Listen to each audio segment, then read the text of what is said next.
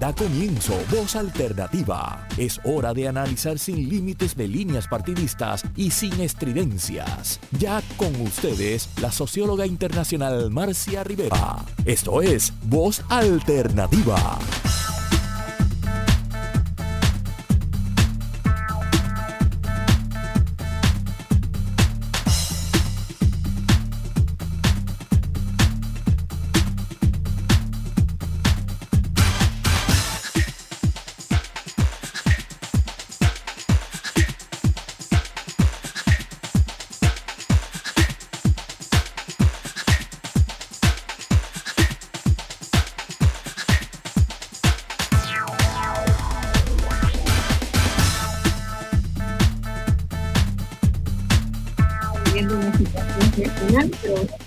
Está ya ahí en, en línea. Buenos días, Ángel, para este programa que estoy segura que va a ser extraordinario sobre las perspectivas que hay de la segunda vuelta en Colombia y cómo se ve la situación desde adentro de Colombia y desde Puerto Rico. Ángel, buenos días, te paso el programa.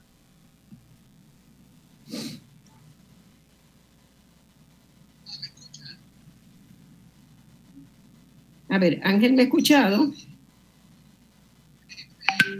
No, se escucha, Ángel. Parece que tienes el sonido. Hello. Ahora, sí, ahora sí, ahora sí te escuchamos. Muy bien, bueno, pues listo. Muchas gracias. Adelante tú.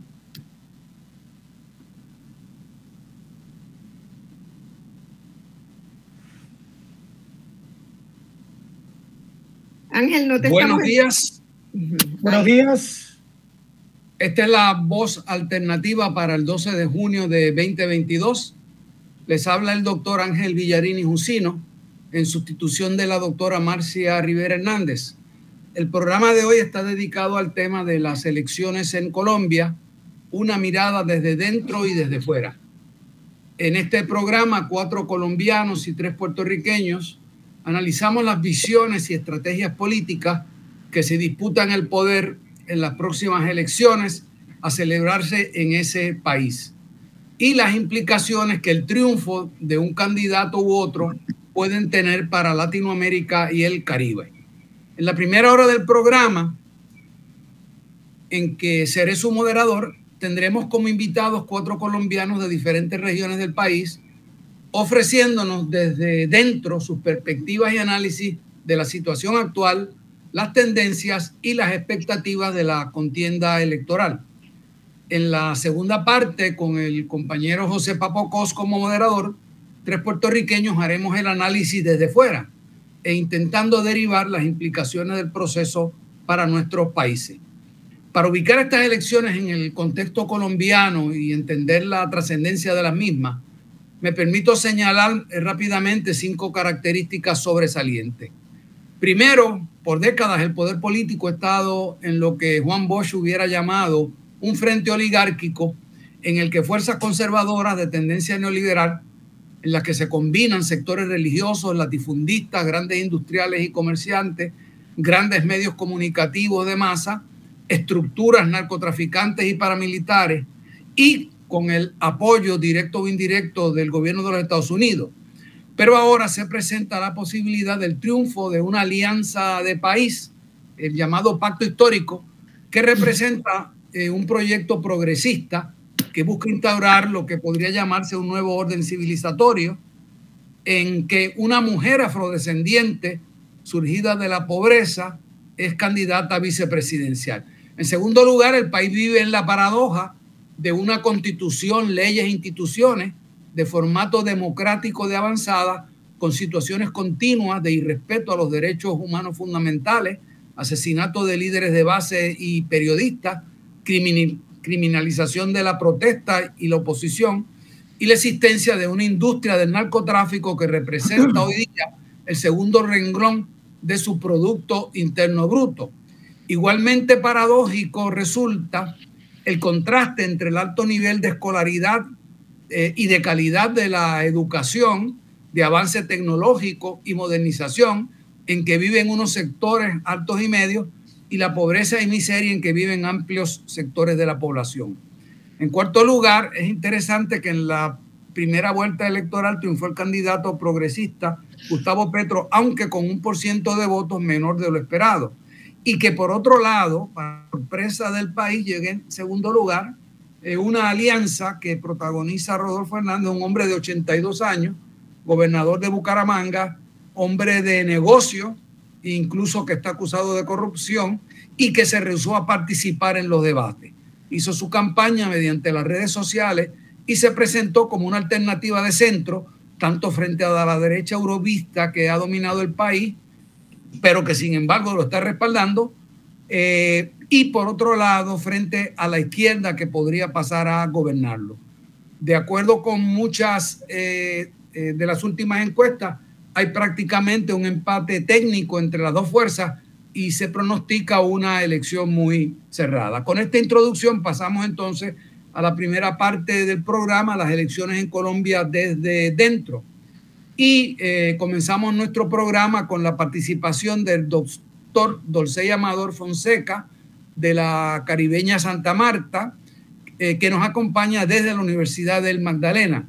Dolcey tiene una maestría en educación de la Universidad del Norte, un doctorado en educación de la Universidad del Humanismo Cristiano en Santiago de Chile y es profesor de la Facultad de Educación y pasado director del programa de licenciatura en matemáticas y física. Actualmente es presidente en Colombia de la Organización para el Fomento del Desarrollo del Pensamiento Internacional. Y eh, le hacemos al doctor Dolcey una primera pregunta. Eh, ¿Cuáles considera fueron y cómo interpreta los resultados en el país y especialmente en tu región? ¿A qué atribuye los mismos? ¿Por qué votó la gente de la manera que votó? Sí, muy buenos días eh, a todos los presentes. ¿Se me escucha? Sí, adelante. Sí, gracias. Bien, con respecto a la primera pregunta, eh, quisiera eh, mencionar algunos datos oficiales, oficiales acerca de, las elecciones que se realizaron en la primera vuelta. el candidato del pacto histórico Gustavo Petro obtuvo un 40.32%, eh, Rodolfo Hernández 28.15% y Federico Gutiérrez el 23.91%. Eh, me circunscribo solamente a estos tres porque fueron eh, la mayoría de votantes, de votos para estos tres candidatos y en especial llama la atención de que el candidato Gutiérrez, que era apoyado por las fuerzas del uribismo, eh, sufrió una estruendosa derrota, ¿verdad? Pero eh, también es muy triste, ¿no? Porque la, abstención eh, pisó el 45% del total de votantes, de manera que ese es un dato negativo para el proceso electoral democrático, ¿verdad? Pero también es, digno de, de mencionar de que en la capital de la República, eh, donde se ejerce el segundo cargo más importante del país, el candidato Petro obtuvo un 47% de votantes, mientras que tanto Rodolfo Hernández como Federico Gutiérrez, unidas sus elecciones, no alcanzaron al candidato del pacto histórico en la ciudad de Bogotá. Hay que tener en cuenta que Petro eh, fue eh, alcalde, alcalde de la ciudad de Bogotá y este, tuvo muchos problemas con los ataques que le hicieron sus opositores, pero logró salir adelante con las principales políticas públicas en defensa de la equidad y de un mejor salvamento de la sociabilidad de la gente menos necesitada, más necesitada, por favor. De todas maneras, eh, yo creería que eh, otro dato importante eh, fue en la costa caribe. En la costa caribe para ceñirme a la pregunta, doctor Villarini, que por qué votó la gente de esa manera. Aquí hay que notar que en el Caribe colombiano, eh, el doctor Petro fue quien desnudó las alianzas eh, paramilitares con los grandes políticos de la región. Y esos fueron unos grandes debates que se dieron en el Congreso de la República y que de paso llevaron al traste con unas condenas a estos principales políticos de todos los departamentos del Caribe colombiano. Es decir, ahí no se salvó ninguno, ¿verdad? De manera que durante el gobierno del doctor Pastrana, 98-2002, del doctor Uribe, ocho años, el doctor Santos, otros ocho años, y ahora eh, digamos que el descarado el gobierno de, Duque. Este, es decir, estamos hablando de 24 años de un poder oligárquico centrado en la burocracia corrupta que ha llevado también a las instituciones a la debacle. De manera que eh, el sufrimiento del pueblo costeño durante esos 28 años, 24, 28 años, eh, también fue, pudo ser un índice de la insatisfacción eh, de, los votantes. hay que mencionar en, estas, en nuestras elecciones del Caribe que una de las castas familiares de más poder, no solamente en la costa caribe, sino a nivel nacional, como en la Casa Char, sufrió también una derrota aplastante por parte del pacto histórico, no solamente en el departamento del Atlántico, sino en Barranquilla, que es su capital, y en toda la costa. De manera que... Eh, me, gustaría, entonces, este, a, manera de, de contraste, darle la oportunidad al profesor Gilberto Bonilla Sánchez, que nos acompaña desde Bucaramanga, porque Bucaramanga eh, pertenece a un, a un, departamento con un tipo eh, demográfico, un perfil político distinto a la costa caribe y, y nos gustaría ver el, el, contraste. El profesor Bonilla Sánchez, filósofo y magíster en pedagogía, docente universitario y de educación media y actualmente integrante del grupo de investigación en desarrollo humano de la Universidad de Santo Tomás, línea Democracia, Política y Ciudadanía, y es coautor de un reciente libro titulado Pensar la ciudadanía, condición humana y democracia. Así que nos gustaría que hacerle la misma pregunta al profesor Bonilla Sánchez, ¿cómo votó la gente en, ese sector del país y por qué? Eh, muy buenos días, doctor Villarini. Buenos días a, las personas que nos acompañan hoy aquí en el programa. Eh, bueno, gracias por la invitación y, para analizar un poco, yo escuchaba ahora con atención lo que nos decía el doctor Dolcey y, quisiera empezar por ahí. Eh, en nuestra región, eh, que usted la conoce, doctor Villarini, porque ha estado por estas tierras, y usted muy bien lo decía, ahora resaltaban que el candidato Gustavo Petro obtuvo una votación significativa en la capital del país, en Bogotá, por haber sido gobernante de la misma. Y en esta región, pues el fenómeno se da en el caso del otro candidato, el candidato Rodolfo Hernández, que fue alcalde de esta ciudad de Bucaramanga, y, y pues él obtiene aquí el 65% de los votos en esta región frente a un 20% que eh, obtiene el candidato Gustavo Petro por el pacto histórico. Eh, son 219 mil votos frente a 68 mil y tiene que ver con la fuerza electoral que tiene el candidato Rodolfo Hernández en esta ciudad a la que él gobernó y, lo hizo pues bajo un discurso que es más o menos el mismo que está manejando para la campaña presidencial.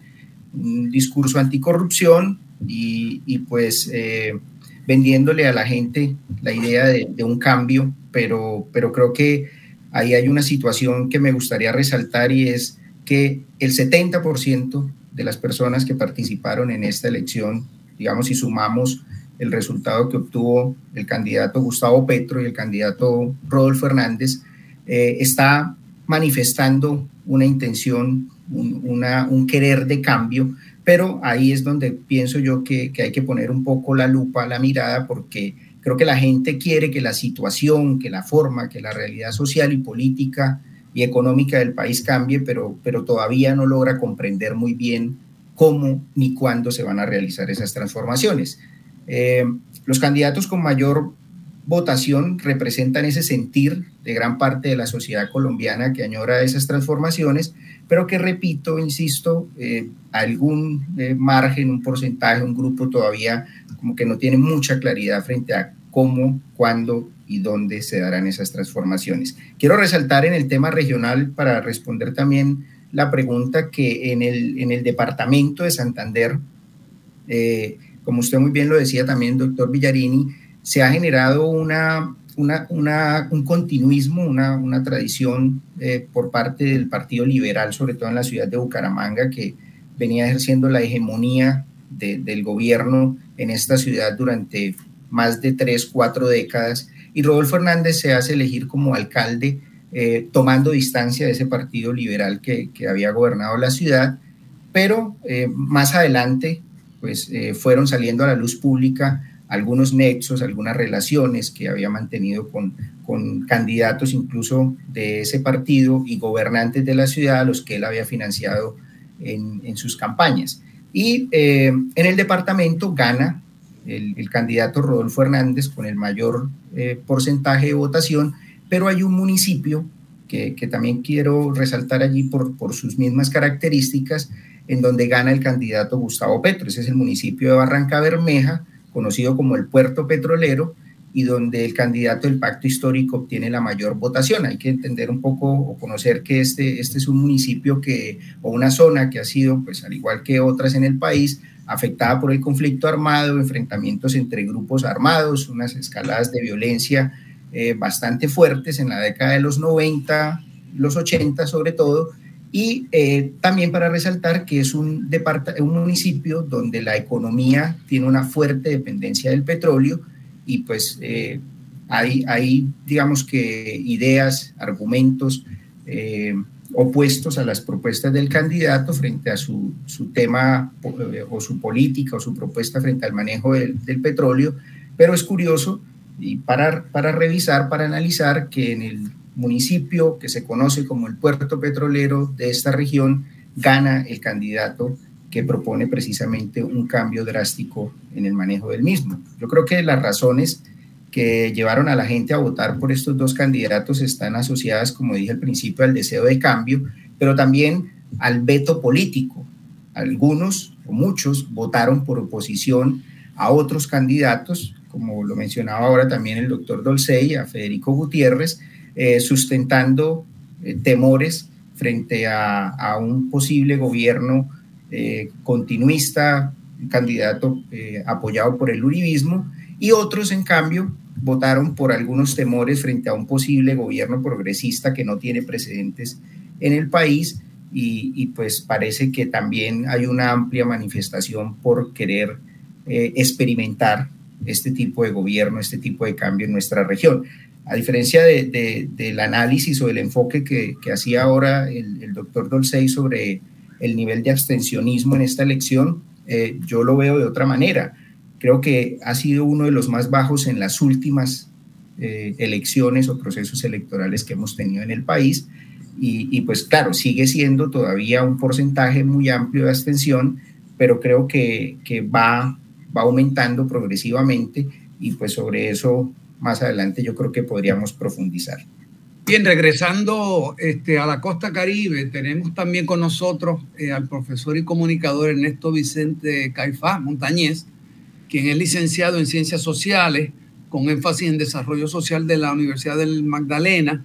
Y él, él ha estado este, ligado eh, a la gestión eh, sindical, sobre todo relacionado con el, el magisterio que nos gustaría también ver el, el, el papel que ese sector sindical eh, ha jugado, no solamente en industrias como la del petróleo, que es un fenómeno interesante que nos señalaba el profesor Bonilla, eh, pero también en este otro sector. Este, adelante, Ernesto.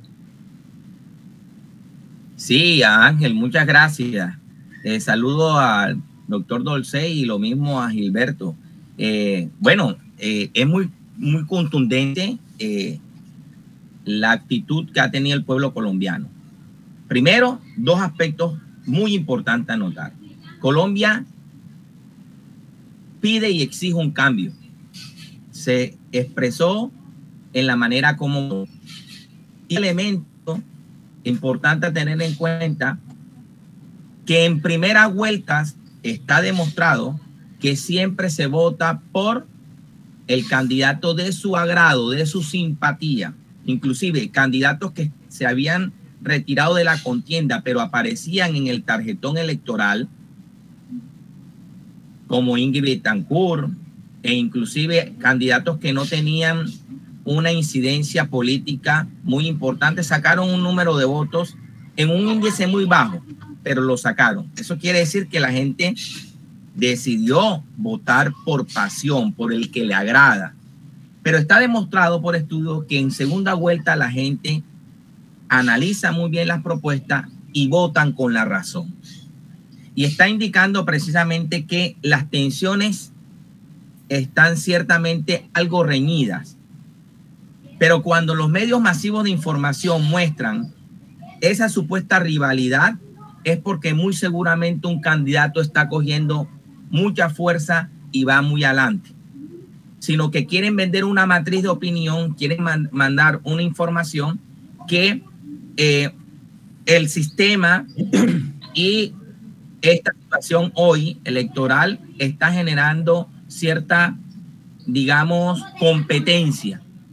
Pero de verdad que está claro que el candidato que ha marcado una pauta, que ha venido encabezando las encuestas, que eh, ha venido tomando la intención de voto de los colombianos, es el candidato Gustavo Petro y Francia Márquez. ¿Por qué razón?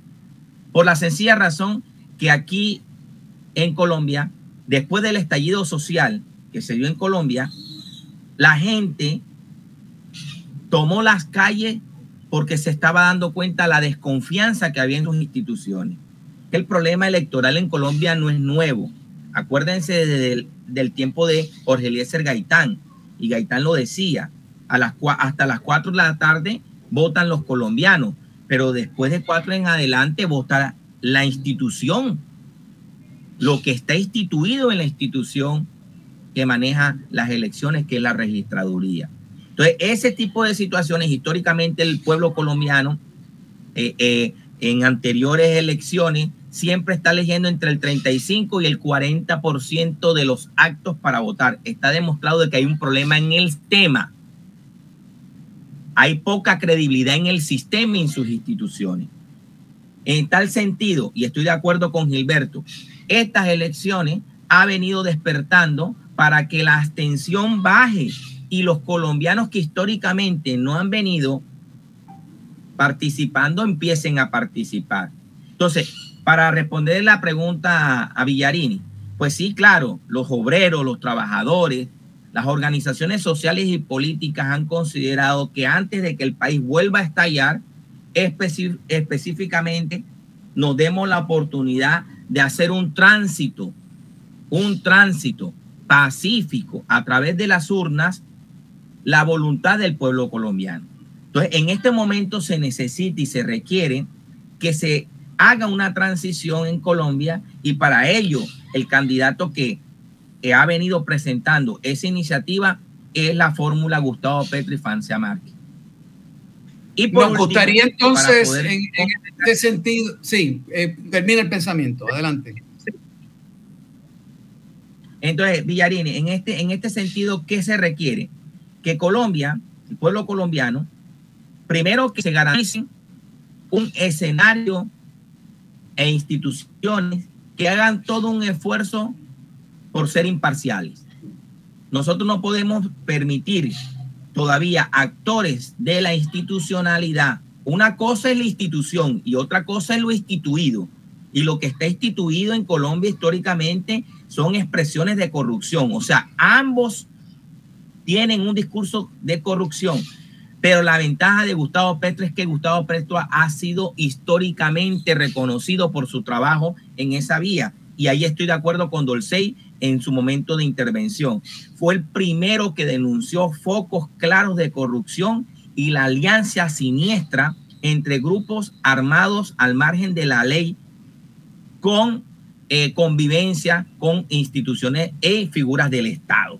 Entonces, nos acompaña también la, estudiante, eh, la joven María José Guerrero Pérez, eh, que posee una licenciatura en educación básica con énfasis en informática y un diplomado en inteligencia emocional de la Universidad de Magdalena y otro en educación inclusiva para niños y niñas y adolescentes en condición de exclusión social.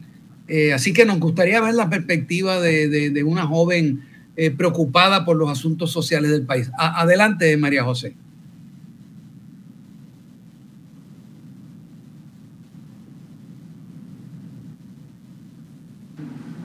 Buenos días, doctor Villarini. Buenos días a todos los presentes. ¿Si ¿Sí logran escucharme bien? Sí. Listo.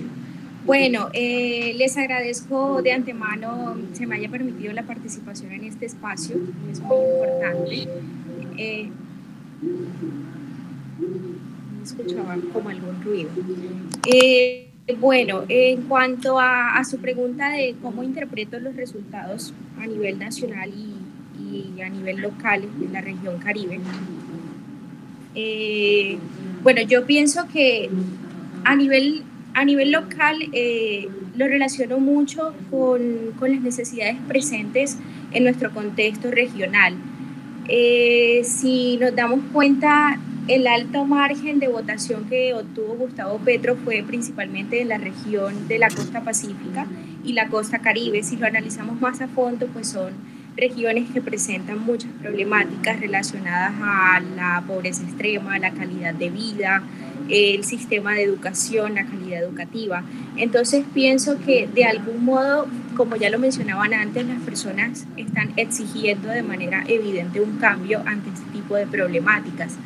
Eh, durante años, bueno, yo no, no he tenido la oportunidad pues de estar en aquellos otros tiempos, pues yo eh, soy del año 1999, sin embargo, pues a través de la historia, a través de lo que se nos ha contado, nos hemos dado cuenta que llevamos años, eh, por así decirlo, bajo los, los mandatos de un gobierno que ha sido de la derecha y muchas de las personas eh, vienen, pues presentan críticas y dicen, es que yo no voy a votar por un candidato de izquierda porque eh, no me va a garantizar que la situación cambie, pero pues, entonces hacemos la pregunta y dime qué ha cambiado en estos tantos años que nos ha gobernado la derecha.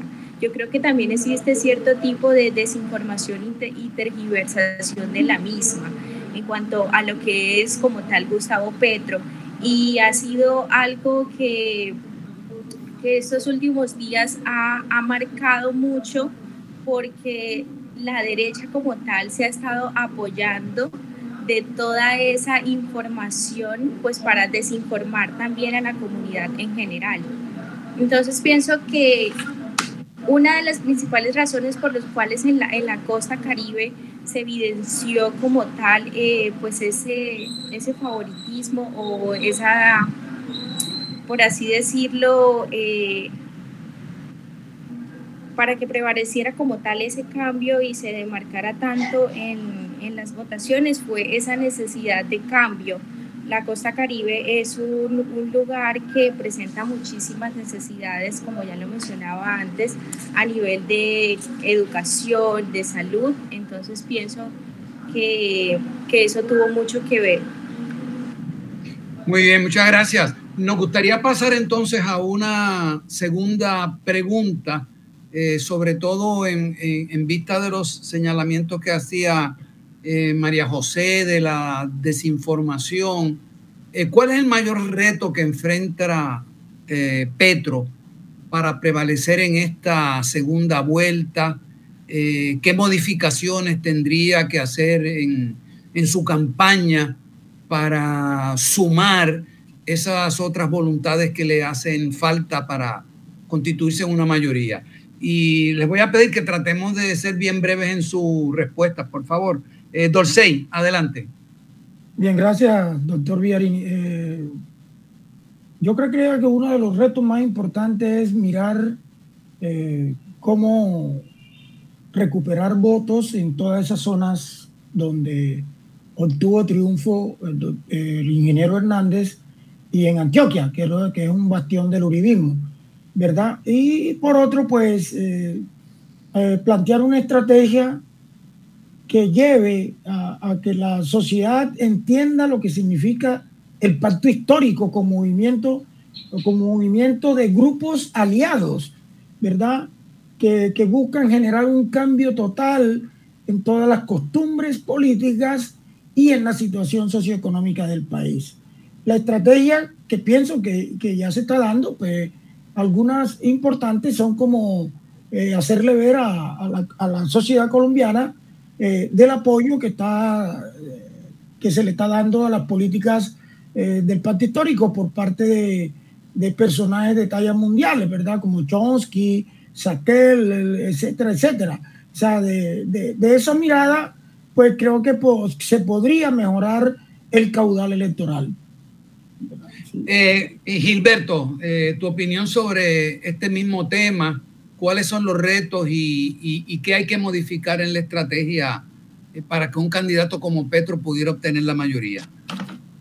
Yo, creo que el, mayor reto que enfrenta Gustavo Petro es demostrar que su propuesta sigue representando el anhelado cambio y no es continuismo. Es que resulta que ante la eminente amenaza que representa Rodolfo Hernández a la institucionalidad Gustavo Preto eh, termina siendo el representante de, la estabilidad de las instituciones y, termina siendo algo así como su propia antítesis, eh, porque si algo cautiva a un amplio grupo de electores de Petro es la incomodidad que él produce o hace sentir a quienes están atornillados en el establecimiento del poder.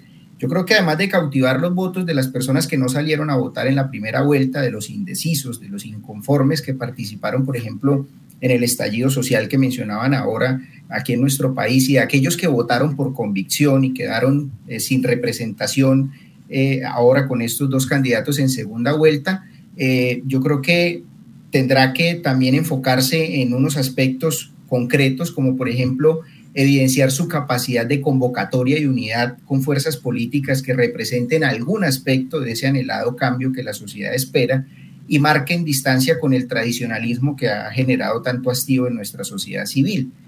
Creo también que debe simplificar su mensaje, buscar impactar en los territorios donde obtuvo la mayoría y donde no. Este fin de semana estuvo por aquí en Santander, en algunos municipios donde ganó el otro candidato, pero estuvo haciendo esa tarea que yo estoy resaltando eh, convencer al ciudadano que constantemente está siendo influenciado por las redes sociales, por los medios de comunicación y sobre todo por las conversaciones que sostiene con las personas que convive a diario. Hay que llevar un mensaje concreto, simple, que se pueda captar de manera fácil por parte de ese ciudadano y acercar sus ideas a la juventud, a los ambientalistas, porque su programa tiene un enfoque muy importante, pero se ha desvirtuado por por distraerse en otros aspectos de la campaña y en las mujeres, eh, especialmente pues con un enfoque que, que, no, no esté direccionado a atacar a su oponente, sino precisamente a mostrar las propuestas que tiene para la juventud, para la protección del medio ambiente y para la participación de las mujeres. Yo creo que allí pueden estar los votos que necesita para obtener la mayoría que le darían la victoria, teniendo en cuenta que los electores de Rodolfo Hernández eh, que votaron por él en convicción, por convicción en la primera vuelta, argumentan que, que votaron por él porque le gusta su forma, el tono en el que expone sus ideas y yo creo que a ese grupo no le interesan las encuestas, las propuestas, las acusaciones, las evidencias o peor, las consecuencias o los riesgos que pueda tener un gobierno en manos de un candidato que ha mostrado grandes deficiencias políticas. Entonces yo creo que hay que ir a ese otro frente, a las personas que votaron, por ejemplo, por Federico Gutiérrez, eh, votaron por Rodolfo Hernández para evitar que Federico Gutiérrez llegara a la segunda vuelta como candidato del uribismo. Creo que ahí Petro tiene la oportunidad de lograr algunos votos a su favor, pero en esos tres aspectos que yo reseñaba especialmente. Eh, Ernesto, tu opinión, por favor. El reto que enfrentará, enfrenta a Petro y los cambios que o ajustes en su estrategia. Ernesto, te escuchamos. Listo. Muy breve. Tres elementos muy importantes. El primer elemento, eh, la campaña se ha notado hacer un giro en su estrategia comunicacional. Muy bien lo decía Gilberto, más enfocada a, a hacer un trabajo en vivo, llegar a los lugares, pues revestirse de autoridad en el sentido de que solamente aquel que vive en carne propia los problemas que vive la gente es el único que puede tener facultades de solucionarlo. Entonces se va a vivir una experiencia toda una noche como los, los, los, los pescadores del río Magdalena eh, tienen la experiencia de pesca, lo mismo lo hace con los artesanos, lo haciendo con sectores de la población que realmente eh, han, han, vivido en carne propia el impacto del modelo económico que durante dos décadas ha tenido el uribismo en ejecución, ¿cierto? donde se concentra la riqueza en pocas manos y donde la gran mayoría está viviendo las consecuencias realmente de esa decisión. En tal sentido, eh, Petro ha enfocado su estrategia ahí. Segundo, eh, cautivar, cautivar eh, sectores muy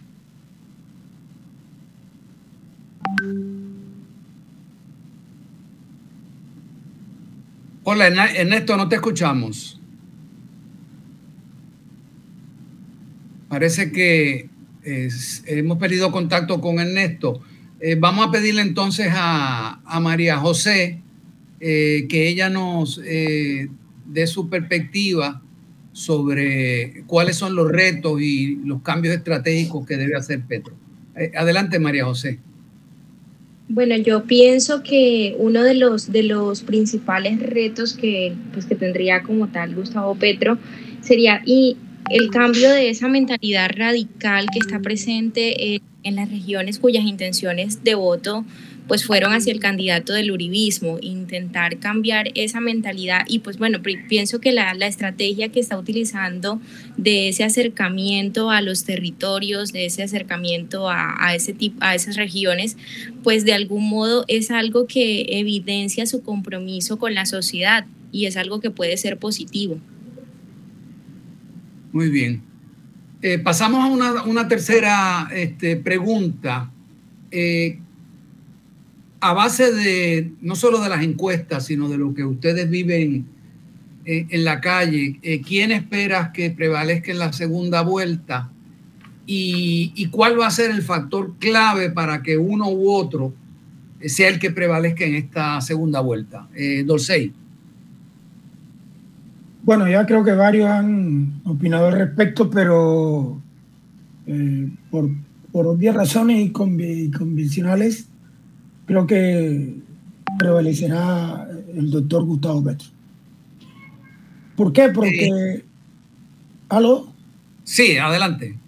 Eh, porque ha, he, venido observando eh, un, cambio en, en la manera eh, de enfrentar las estrategias políticas para esta segunda vuelta.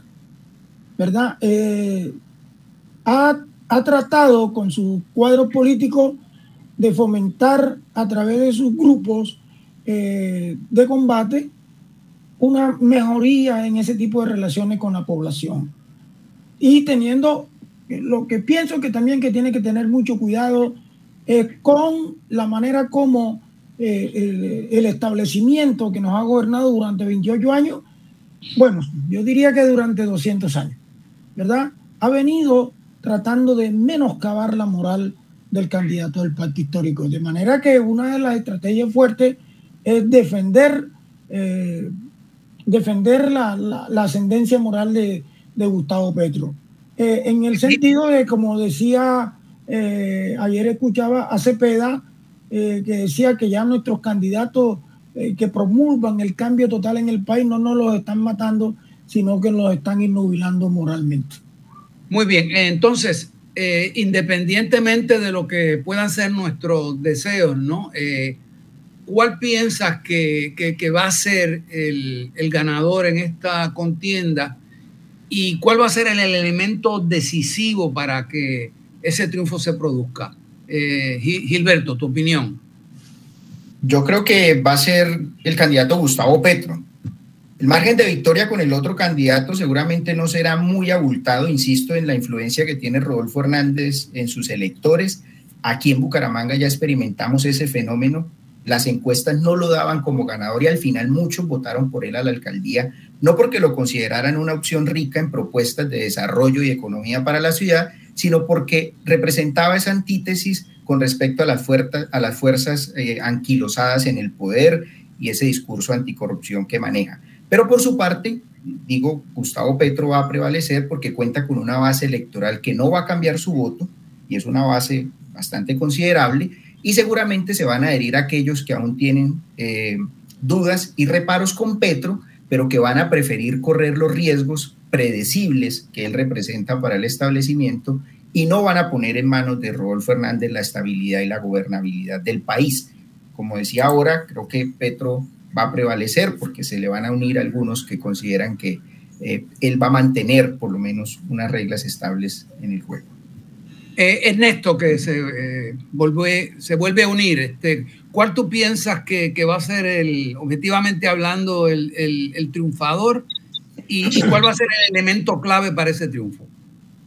Bueno, el, el triunfador va a ser el pueblo colombiano porque está claramente que el pueblo colombiano, las bases populares, los sectores, las formas distintas organizativas, comunitarias, sindicales, gremiales, eh, eh, la clase obrera colombiana, los sectores deprimidos en Colombia, los grupos étnicos, tanto afro, descendientes como eh, raizales, palenqueros y grupos nativos, indígenas, la gran mayoría está con Gustavo Petro y con el pacto histórico, entendiendo el pacto histórico como el conjunto de fuerzas y frentes de, eh, de tendencia progresista. Por consiguiente, la gente cuando sale a votar no solamente va a votar por el pacto histórico y la fórmula Petro y Francia, sino que está votando por la reivindicación y por la conquista que muchos sectores poblacionales han, han deseado. Por eso es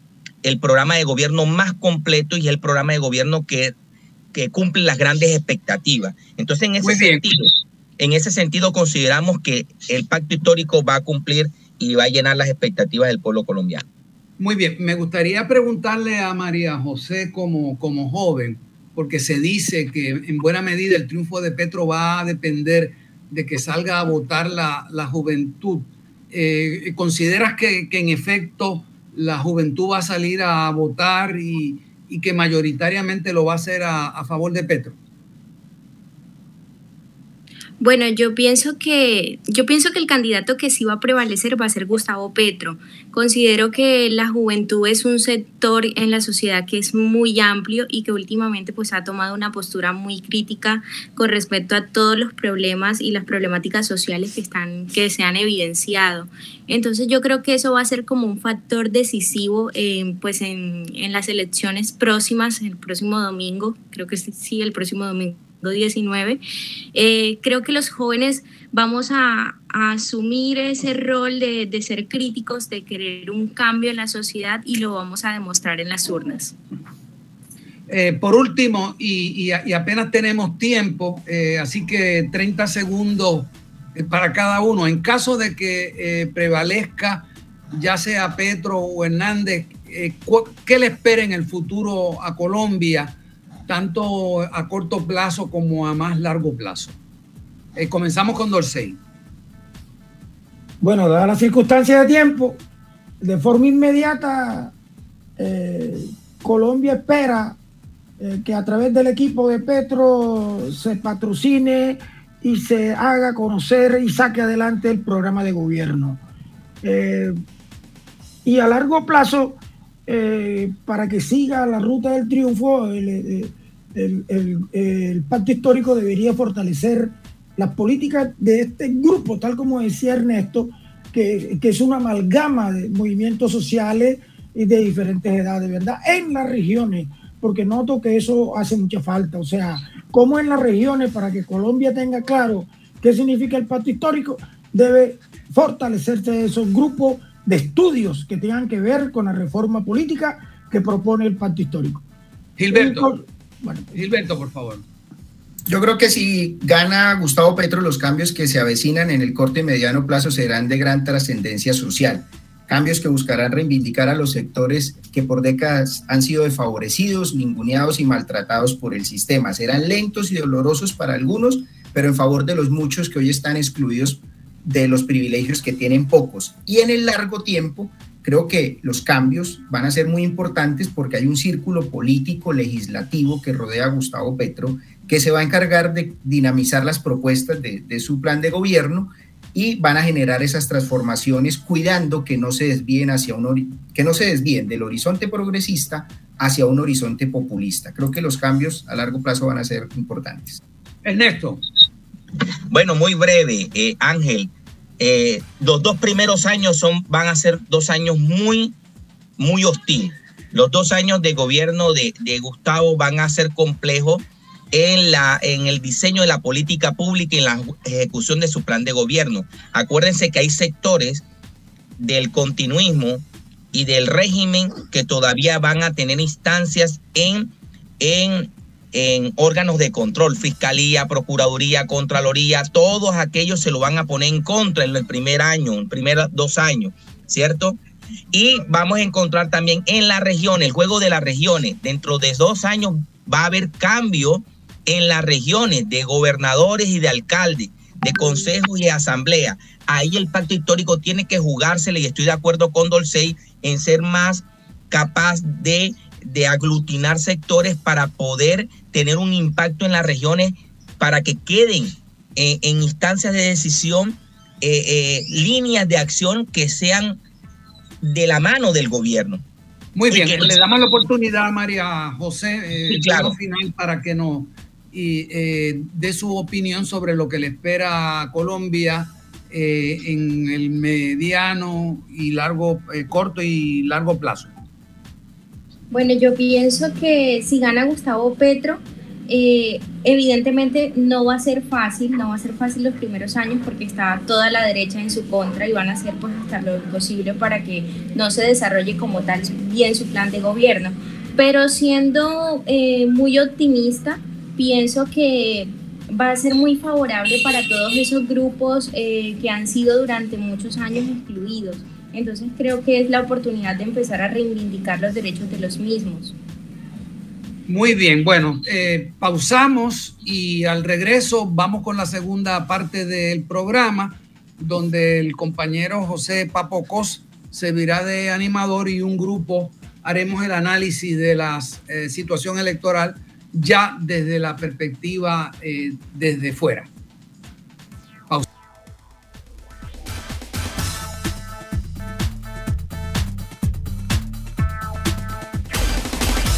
Solo minutos regresamos con Voz Alternativa por Radio Isla 1320. Estamos experimentando algunas eh, dificultades este, técnicas. Eh, vamos a ver si pueden eh, corregirse. Tenemos ya eh, por acá con nosotros al licenciado Alejandro Torres, eh, pero no ha logrado entrar el doctor Carlos Rojas. Uy. Eh, ni el doctor José Papocos.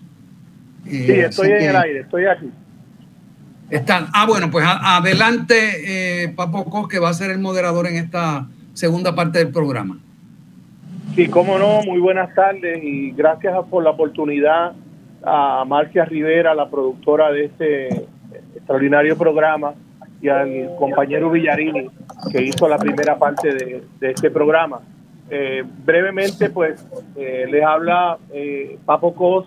Voy a tener a cargo moderar la segunda parte de este programa con, con tres puertorriqueños muy versados en estos temas tanto desde el punto de vista de sus visiones, estrategias políticas que han predominado en Colombia durante estas últimas semanas, esta última segunda vuelta sobre todo, mirando de frente pues el domingo 19 que son las elecciones definitivas y cuáles van a ser sus implicaciones, esas implicaciones eh, en términos de que gane eh, Petro o que gane Rodolfo Hernández. Eh, primeramente eh, tenemos al doctor Carlos Rojas, quien es profesor emérito de la Universidad de Puerto Rico, si ya está en, el aire con nosotros, ha sido catedrático en el recinto de Macao, actualmente está jubilado, tiene un doctorado en filosofía de la Universidad Javeriana, ha sido distinguido con la cátedra Eugenio María de Hostos y es autor de, de numerosos artículos y libros. En segundo lugar, vamos a tener al licenciado Alejandro Torres, que es abogado, con práctica de la, eh, sindical de mucho tiempo, profesor de Derecho Laboral, escritor, analista político, eh, profesor también en el Instituto de Relaciones de Trabajo de la Universidad. Y bueno, fue pasado presidente del Colegio de Abogados y dirigente del Movimiento Independentista Nacional Autociano.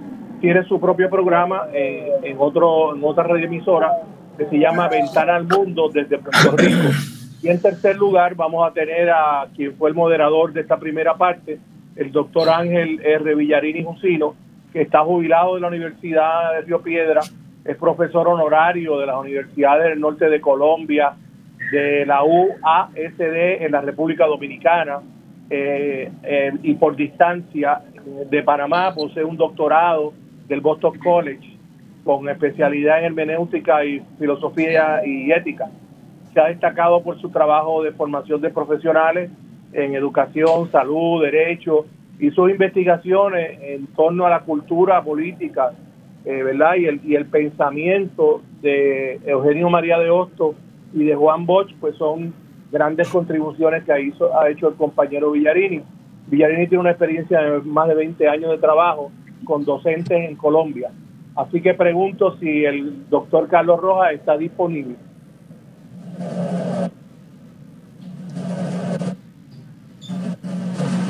El doctor Carlos Rojas no está disponible y tenemos al licenciado Alejandro Torres, le hacemos la primera pregunta si está Alejandro disponible.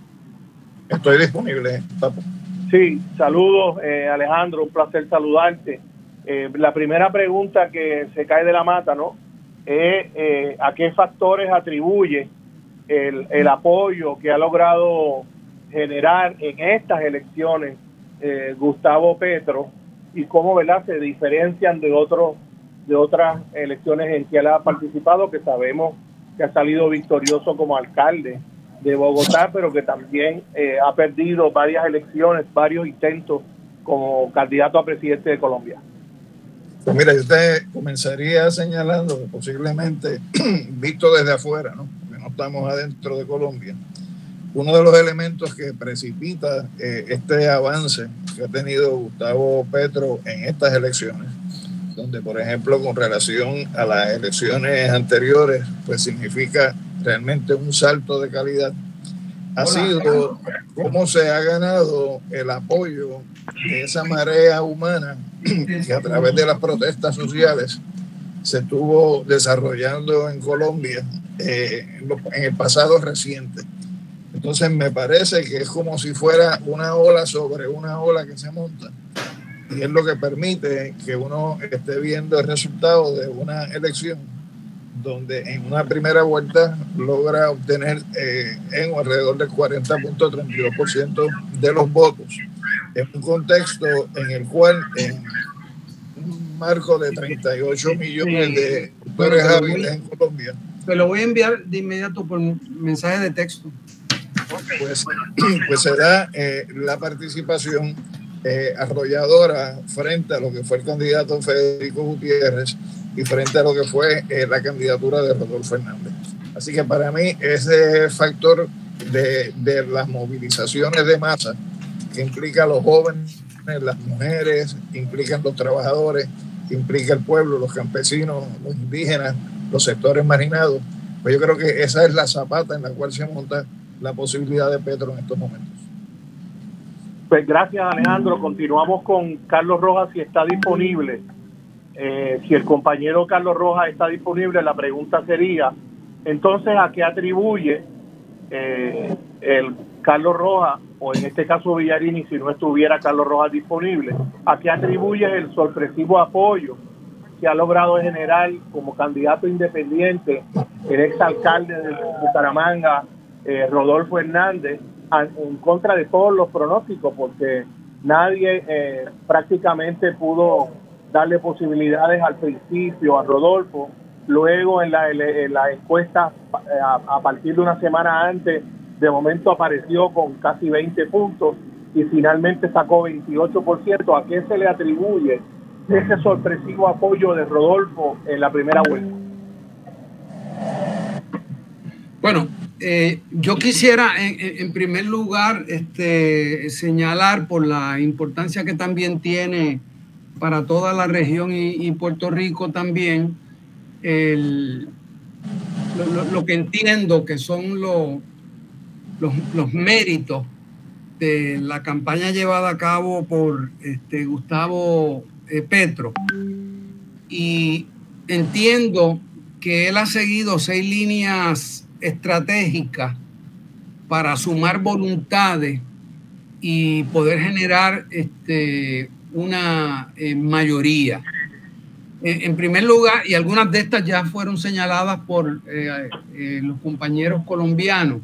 En, primer lugar, la carta de presentación de Petro es una historia de vida dedicada a luchar por la paz, la justicia social, la democracia frente a todo tipo de discrimen, persecución y hasta cárcel que ha padecido y a lo largo de décadas se ha mantenido, eh, eh, firme en eso.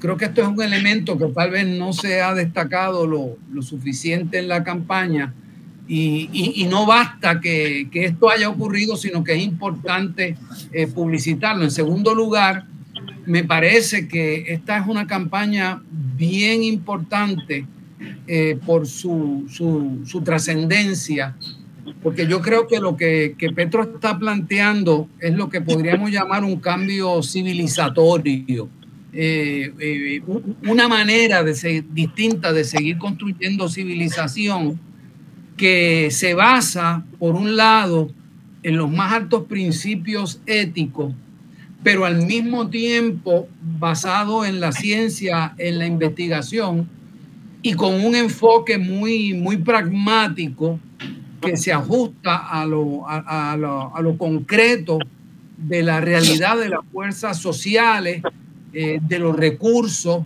eh, y las finanzas con las que cuenta eh, el país.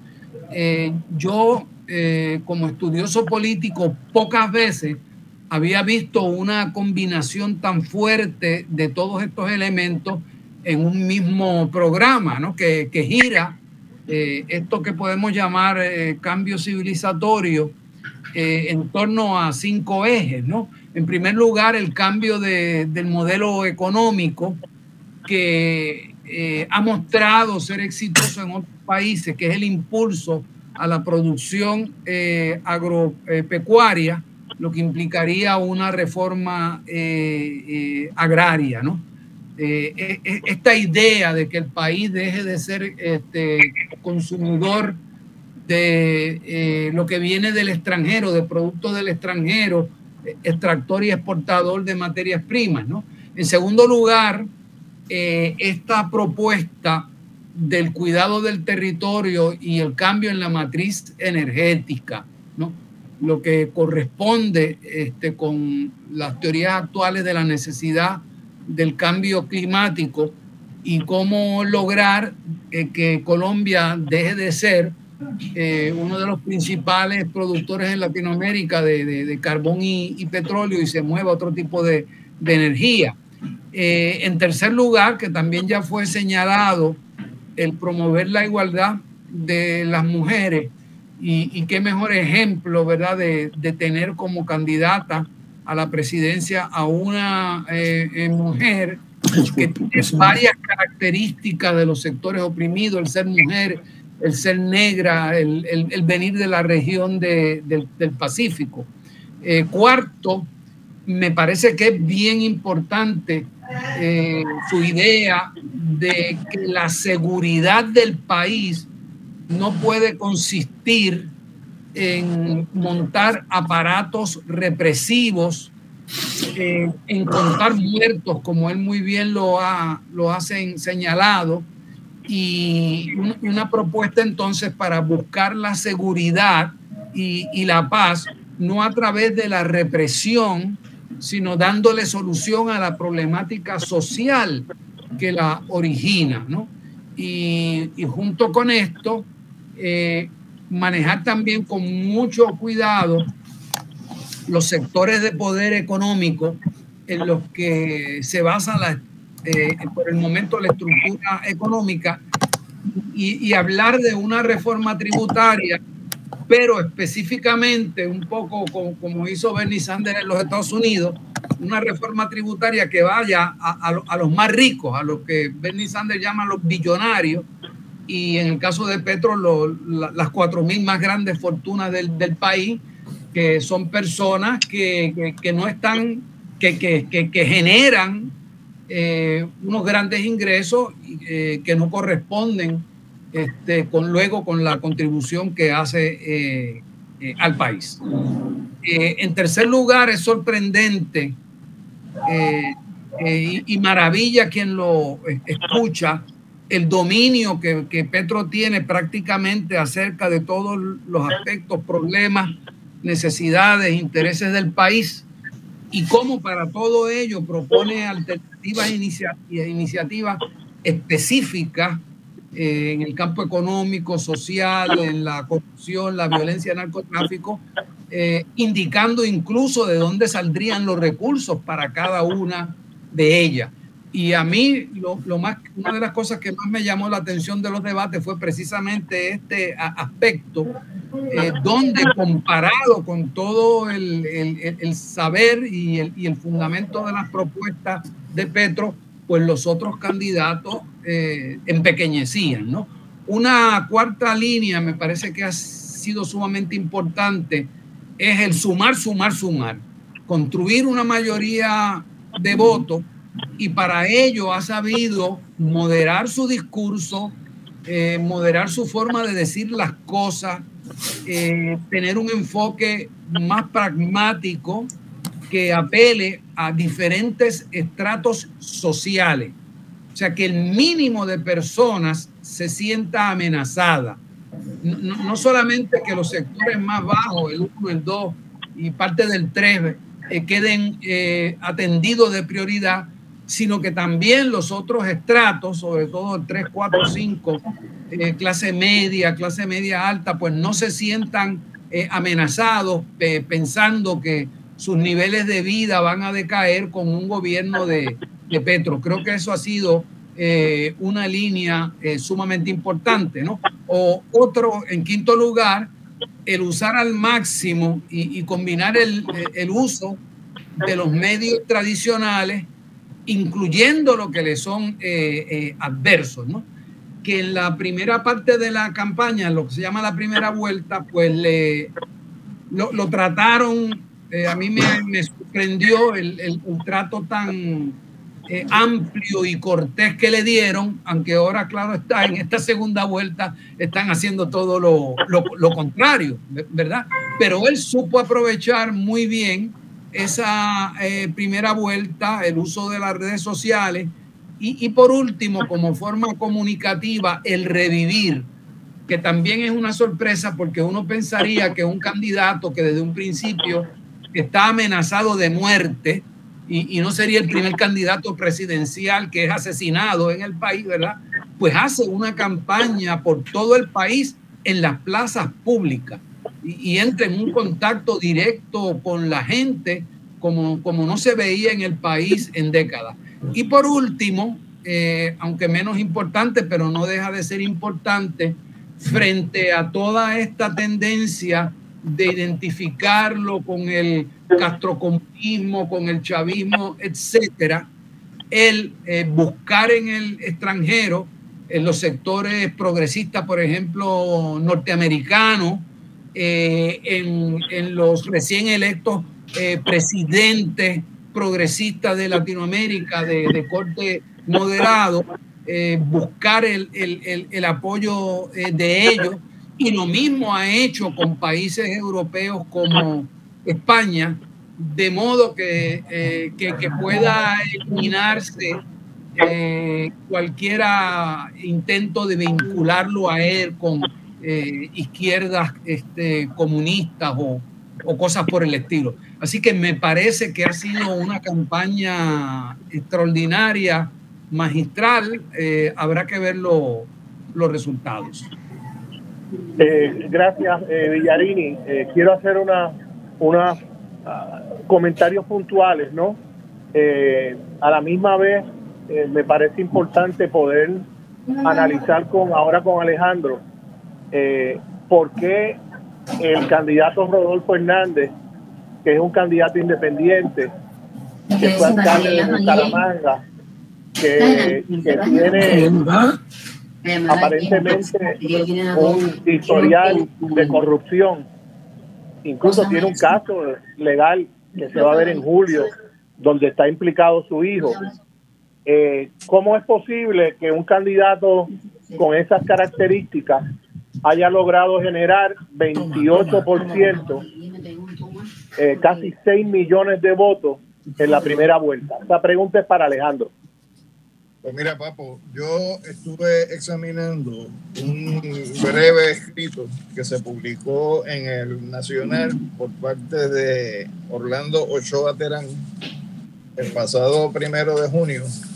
Y entonces eh, tropiezo con una reflexión que me parece, y quizás los compañeros colombianos podrían también entrar en ese análisis, me parece que puede uno entender el porqué de unas proyecciones de votos para Hernández eh, que se le consideraba como tercera posición, realmente se coloca en segunda posición y el que estaba en segunda pasa a una tercera eh, posición. Y en ese análisis eh, se hace una reflexión sobre lo que es el llamado voto táctico o voto insincero. Y se hace la referencia de que es un voto realmente intencionado, dirigido a lograr alterar lo que es el resultado eh, evidente de una elección, trasladándole a otro candidato una porción del voto, donde ese segundo candidato o tercer candidato pasa a una posición segunda, bajo la premisa de considerar que en una segunda vuelta pues realmente el que estaba en segunda, según las encuestas, no tendría la posibilidad de derrotar al que sale primero. Específicamente señala que ese mecanismo se utilizó en unas elecciones en el pasado en California y como lo, eh, lo figura este autor, es que el uribismo se movió consciente de que el candidato de su partido no tendría ninguna posibilidad frente a Petro a desplazar votos hacia el tercer candidato, porque el tercer candidato sí tendría la posibilidad de derrotar a Petro en una segunda vuelta. Y quizás eso es lo que explica cómo de la nada aparece ese incremento de poco más de un 10% en los votos eh, para Hernández de lo que se le había eh, pronosticado tendría en las elecciones. Entonces me parece que si eso fue así, es decir, que hubo ese voto táctico o voto insincero, pues explica por qué en la segunda vuelta quienes se van a enfrentar sería precisamente Hernández frente a Petro en lugar de Gutiérrez frente a Petro y en el balance de fuerzas, si se diera el triunfo de Hernández, pues Hernández es un candidato que para el sector de esa derecha uribista es eh, un, candidato aceptable frente a lo que podría ser la opción de, de Petro. Así que pienso que ese es un elemento a examinar eh, tratando de buscar eh, por qué se dio ese incremento. Ahora, dicho eso, hace un rato uno de los compañeros colombianos señalaba con mucha razón que en una primera vuelta uno tiende a votar por el candidato de uno, pero en la segunda vuelta el voto es distinto porque el voto va dirigido a votar por quién o a derrotar a quien yo no quiero que sea el que prevalezca. Y en ese sentido, pues tú vas a tener un alineamiento de fuerzas del sector de Gutiérrez con Hernández frente a Petro. Dijo la, la compañera María José, el factor de la población joven puede ser eh, lo que determine en una elección tan cerrada la posibilidad de Petro de, de, ganar la presidencia. En Colombia se estima que hay cerca de 9 millones de jóvenes entre 18 o 30 años que si se logra captar el movimiento de esa juventud, que fue la, el sector eh, o uno de los sectores protagónicos en las protestas sociales, en las movilizaciones sociales, en una elección de segunda vuelta tan cerrada entre Hernández y Petro, pudiera ser el factor que esté decidiendo las elecciones en esta segunda. Sí, eh, vamos a pedirle al compañero Vicarini que responda esa misma pregunta y pedirle al compañero Alejandro que ponga en en silencio su teléfono para ver si tenemos una mejor eh, calidad del sonido. Cuando hable eh, Villarini, eh, apagaría, eh, irías al silencio, ¿verdad? en tu celular y entonces a la inversa. Villarini, ¿cuál sería entonces los factores, Villarini, eh, que han permitido que un candidato que no se veía con prácticamente ninguna posibilidad, que aparentemente ha invertido muy poco dinero y que su campaña ha estado más concentrada en las redes sociales, sobre todo TikTok, eh, eh, que le llega a mucha juventud. Eh, ¿Cómo es posible que ese alcalde de Bucaramanga que está acusado de corrupción haya sacado 6 millones de votos en la primera vuelta? Yo, yo creo que en primer lugar este, hay que pensar en la, en la relación entre características demográficas de diferentes partes de, del país y preferencias políticas. Eh, Colombia es un país este, de, de, de, grandes contrastes en este sentido, como habrán podido notar este, en las expresiones, por un lado, de los compañeros y compañeras de Caribe eh, frente a los el compañero de, de, Bucaramanga. Y lo que ocurre entonces es que Hernández, eh, por esas características demográficas que tienen que ver también, por ejemplo, con eh, cómo, cómo, las personas generan sus ingresos, este, cuál es el nivel eh, educativo que tienen las personas, cuáles son la, lo, los valores, eh, la influencia que tienen ciertas eh, ideas tradicionales, eh, la modernización de los centros urbanos este, frente a, estructuras todavía incluso literalmente feudales que existen en algunas partes de, Colombia.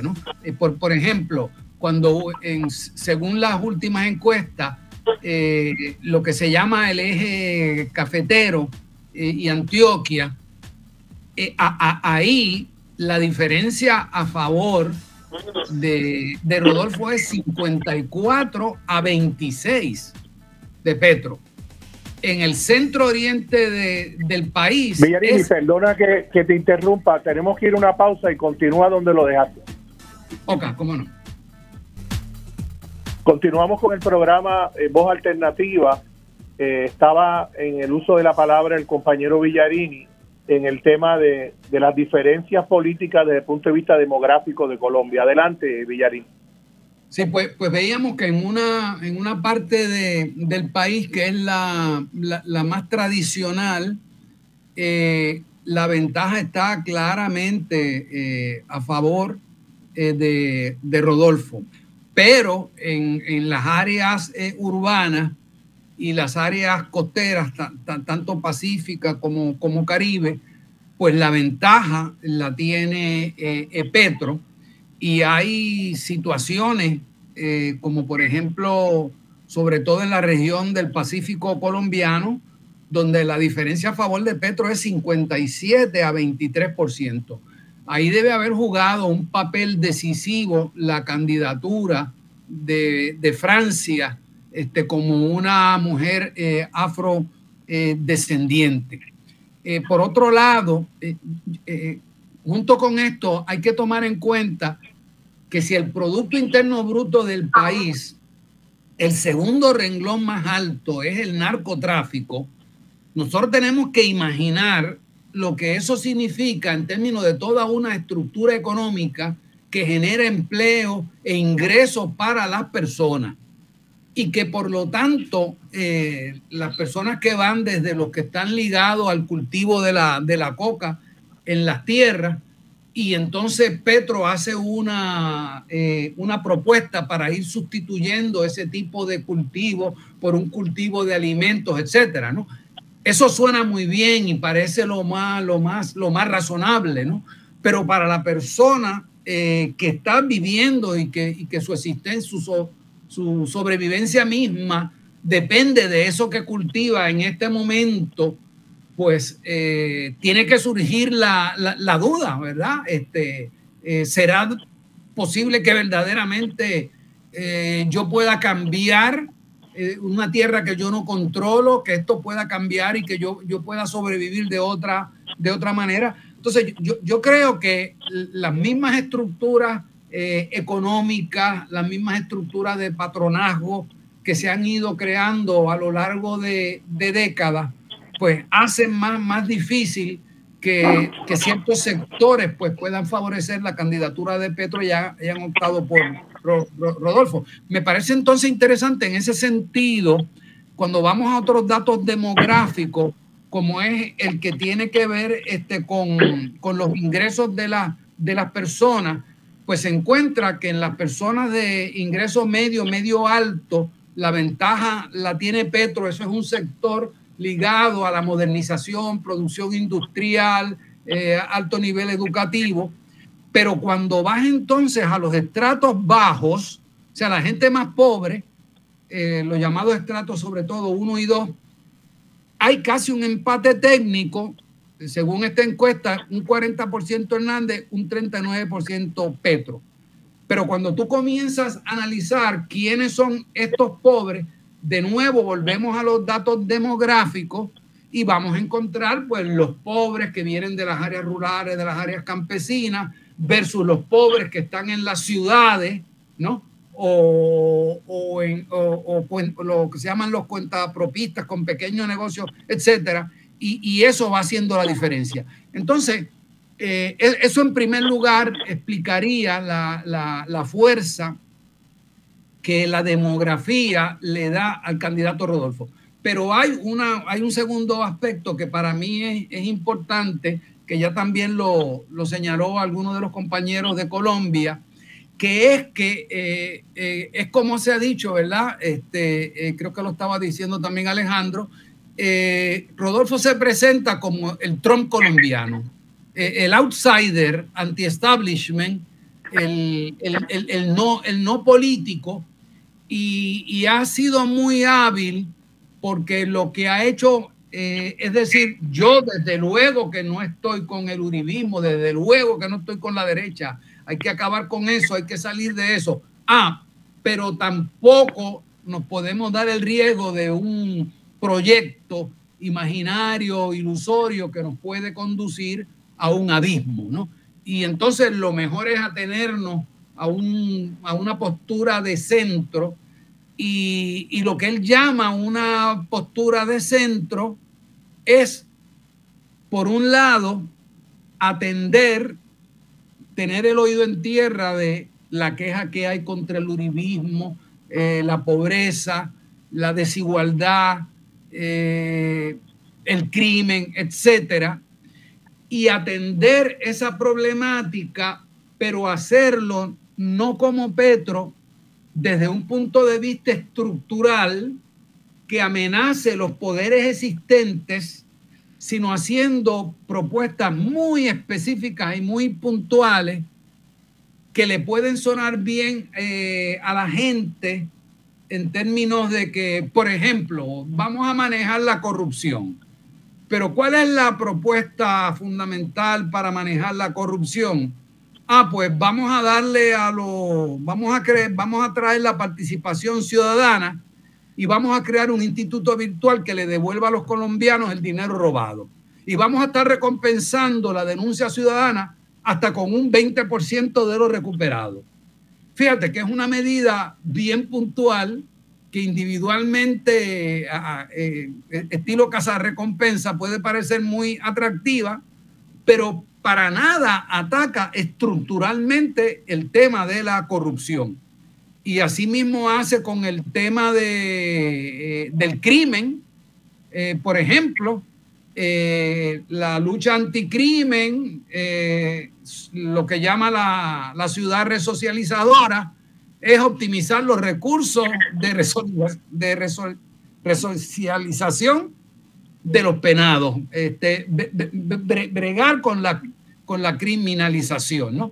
Eh, así que e, esa, esa combinación eh, que le da la demografía, el, el, apoyo que tiene de la derecha uribista, de todo ese sector latifundista, que como quiera, incluso con los pobres resultados que obtuvieron, sigue eh, girando alrededor de un 20%, un 20%. Y por último, por último, el apoyo que ahora le están dando los grandes medios de comunicación, ¿verdad? Que es algo infame, ¿no? Eh, eh, usando eh, una cierta tecnología lograron intervenir reuniones del equipo de campaña durante los pasados nueve meses. Y ahora el tema de los últimos días en Colombia, ¿verdad? Es el escándalo de los videos de Petro, ¿no? Y nada, cuando tú escuchas los videos, por lo menos lo que yo he visto, pues sencillamente son equipos de campaña planificando que no solamente hay que dar a conocer las propuestas de Petro, defenderlo, sino que hay que también atacar al adversario en sus puntos débiles. Nada, y están hablando de cuáles son los puntos débiles del adversario que tenemos que atacar. Eso es totalmente normal. Pero los medios te lo están presentando como una especie de conspiración, como una especie de Watergate que ocurrió en, en Colombia y entonces te presentan los videos recortados a su conveniencia y se traen de comentaristas a voceros de la oposición sin darle el derecho eh, a, Petro y, su equipo de, explicar o, defenderse. Así que yo, yo creo que por estas diferentes eh, eh, razones me parece que va a ser una, un resultado cerrado. Sí, nos quedan apenas 15 eh, minutos de programa y nos quedan dos preguntas todavía. Voy directamente a una tercera pregunta para Alejandro y les pido a, a ambos que sean más precisos a ver si podemos cubrir las dos preguntas que nos quedan. La tercera pregunta es qué efecto ustedes entienden, ¿verdad?, que tendrá en Colombia particularmente y en la geopolítica de América Latina y el Caribe, el que gane Petro o el que gane Rodolfo. ¿Cuál es el efecto que tendría eh, la victoria de uno de esos dos candidatos en Colombia? Adelante, Alejandro. Permítame encender el... Ahora, esa es una pregunta muy importante para uno determinar qué puede ocurrir de cara a la próxima semana. Nosotros sabemos que Colombia, desde la presidencia de Andrés Pastrana, eh, ha estado bajo los efectos de lo que es el Plan Colombia, que es un diseño estadounidense de dominación política, no para Colombia, sino para, para toda América del Sur, pero particularmente eso coincide en términos de su inicio, también con el triunfo de Hugo Chávez en Venezuela. Por lo tanto, ese plan Colombia es la plataforma de seguridad de los Estados Unidos frente al desarrollo de la revolución bolivariana y no por algo. Eh, hay siete instalaciones militares estadounidenses eh, localizadas dentro del territorio colombiano y hemos visto cómo eh, a través del Plan Colombia pues se ha ido creando una simetría inicialmente entre lo que era la capacidad militar de las Fuerzas Armadas de Colombia frente a lo que era en principio, o en un principio, la capacidad militar de eh, Venezuela, donde históricamente más o menos se mantuvieron en un mismo plano y en un mismo nivel las capacidades militares de ambos países hasta que llega el año 1998, donde se incrementa eh, esa capacidad militar por parte de Colombia a través de los Estados Unidos, pero también en el caso de Venezuela, también se ha desarrollado un incremento en la capacidad militar, de manera tal que, que hay un crecimiento que podría ir dirigido a dos, planos. Primero, asegurar lo que es la seguridad nacional de cada uno de los países y segundo, neutralizar lo que puede hacer la capacidad de ataque de, de Colombia, en este caso, eh, hacia eh, Venezuela. Entonces, me parece que en ese sentido hay unos intereses eh, de los Estados Unidos en la región que no podemos menospreciar a la hora de ver cuál sería eh, los acontecimientos de cara al futuro con el resultado de estas elecciones. Evidentemente, en el caso de Petro, pues el diapasón es mucho más bajo de lo que pudo haber sido su discurso eh, hace cuatro, hace ocho años, en un momento distinto en el contexto de Colombia. Hoy, pues Petro tiene que tener un diapasón mucho más bajo frente a lo que es evidentemente la política injerencista de los Estados Unidos eh, hacia Sudamérica y el papel que juega Colombia en la misma. Así que creo que, que sí, que hay un elemento de geopolítica eh, importante a tomar en consideración eh, de cara a cuál puede ser el resultado eh, de esta segunda vuelta, sobre todo tomando en consideración cuál pudiera ser eh, la base social a la cual apele, en este caso Petro, que como ya dijimos, en un lado está el sector de los jóvenes, pero no descartemos también el contenido del programa de Petro que iría dirigido a atender la realidad de un país donde hay una tasa de pobreza de un 40%, donde hay 21 millones de colombianos viviendo en la pobreza o en la pobreza extrema, donde solamente en el año 2021 hubo un incremento de 3.6 millones de colombianos que pasaron a estar viviendo en la pobreza y unos 3.1 millones de colombianos que pasaron a estar viviendo en la pobreza extrema. Es decir, es un país donde dependiendo de, de esas fuerzas sociales y el programa que se dirige hacia las mismas, pues puede estar la respuesta a que pasen las elecciones del próximo domingo. Villarini, la misma pregunta, ¿qué efecto va a tener en Colombia particularmente y en nuestro hemisferio un triunfo de Petro o de Rodolfo? Bien, yo, yo creo que eh, independientemente de, de, cuál de los dos candidatos triunfe, se van a producir este, cambios en, Colombia. Eh, si se trata de Rodolfo, cambios este, cosméticos, donde pactará un cierto sector de centro que él representa y lo está apoyando con la derecha uribista, que eh, para poder mantener de alguna u otra manera el poder, eh, llegarán algunos acuerdos y harán algunas concesiones que hasta ahora no han estado dispuestos a, hacerlo. Si triunfa Petro, eh, yo creo que no tengo nada que añadir al análisis que hicieron los compañeros y compañeras de, de, Colombia. Vendrán unos primeros años difíciles, como le ha sucedido a todos los gobiernos progresistas.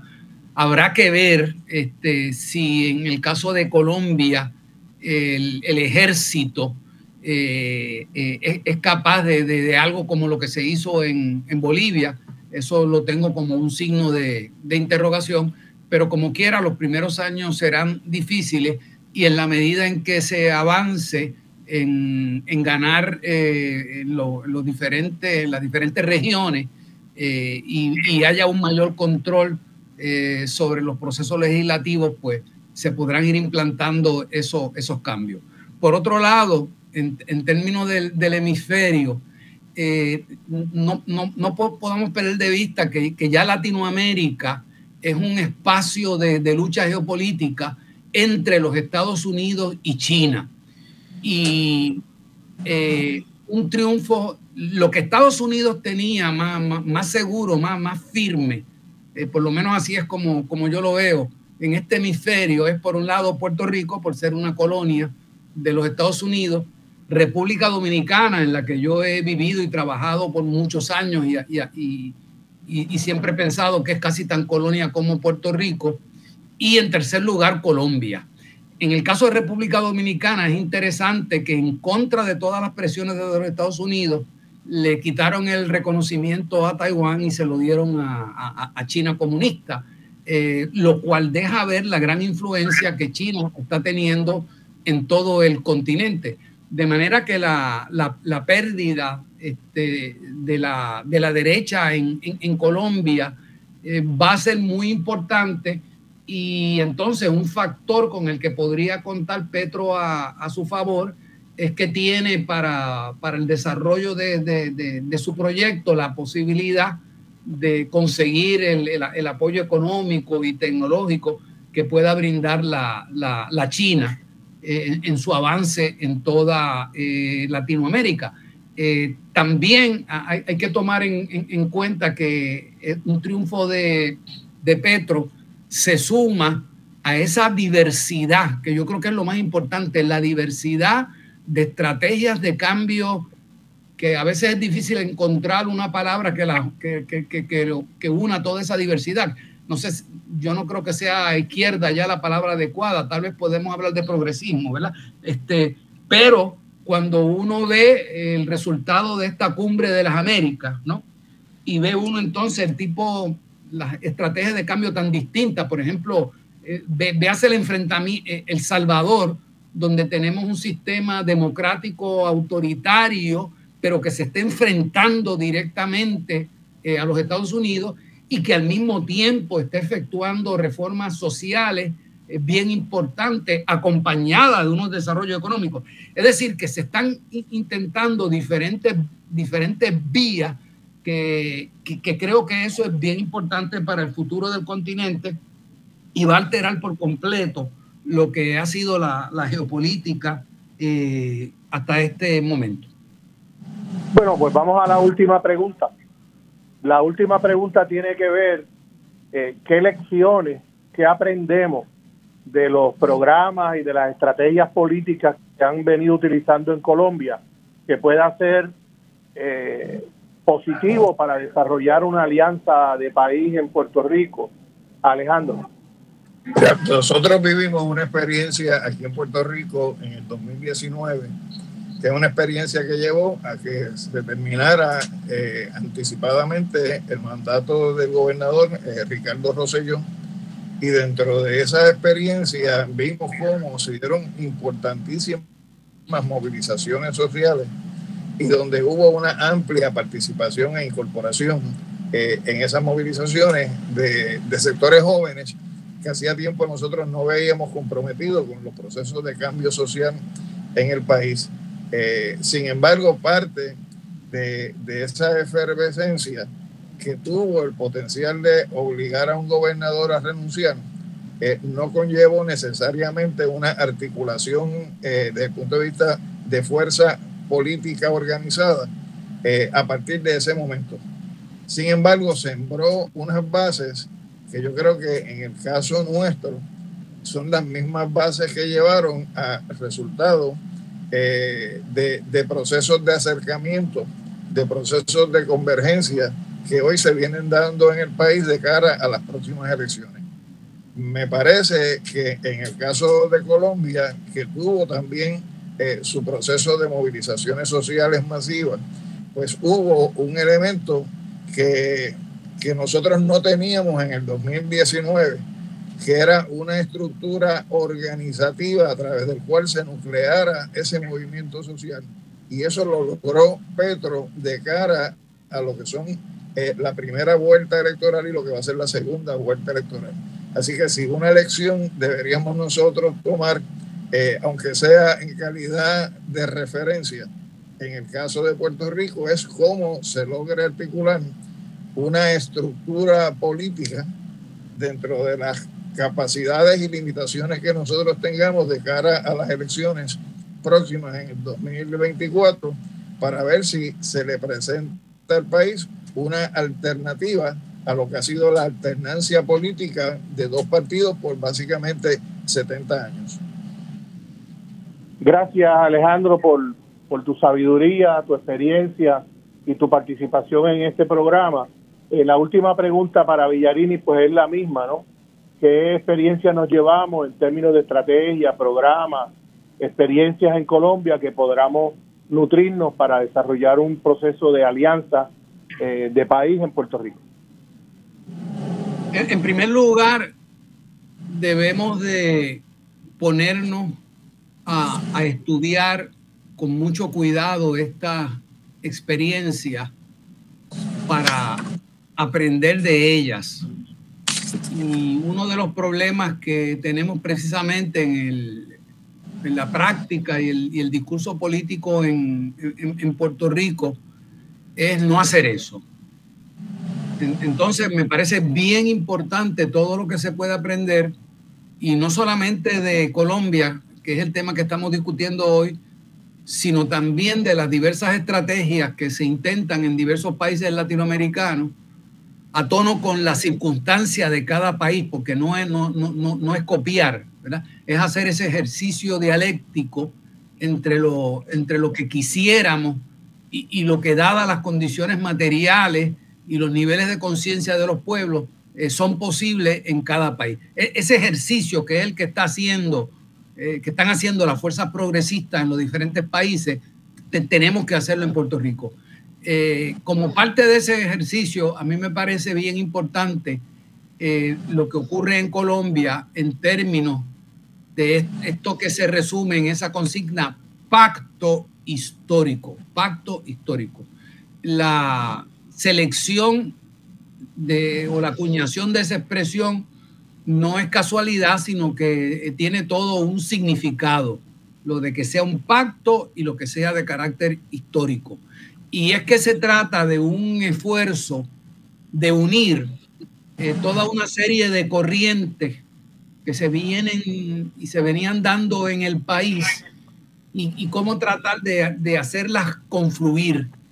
Y eso entonces eh, ha requerido eh, un gran esfuerzo de sentido de sensatez, de humildad, de, pragmatismo, sobre todo de sectores que podían aportar mucho pero que por haber tradicionalmente, haberse, eh, sobre todo en la izquierda, haberse colocado en, posiciones eh, extremas, habían impedido que se pudieran seguir sumando voluntades, porque en última instancia de eso se trata la política, ¿verdad? De, cómo uno va sumando voluntades.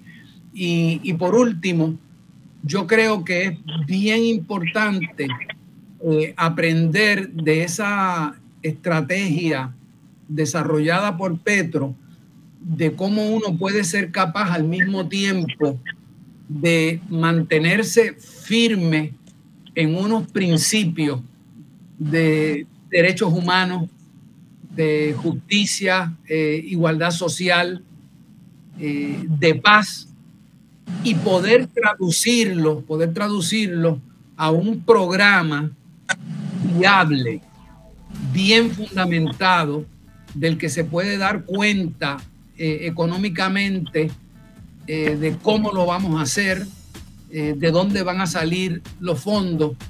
Es, decir, de un, cambio que es radical, pero al mismo tiempo toma en cuenta la, realidad y, se presenta como, como viable. Eh, así que hay mucho que aprender de ahí y ojalá lo, hagamos, porque eso también, de eso también va a depender eh, lo que, los cambios que podamos traer en, Puerto Rico. Lamentablemente no, tenemos eh, más tiempo en este programa, se quedaron obviamente en la sección de las preguntas del público, pero ya prácticamente hemos consumido las dos horas del programa Voz Alternativa de, este domingo. Eh, ya el próximo domingo esperemos que esté con nosotros la compañera Marcia Rivera, fundadora, productora y el alma de este programa. Buenas tardes.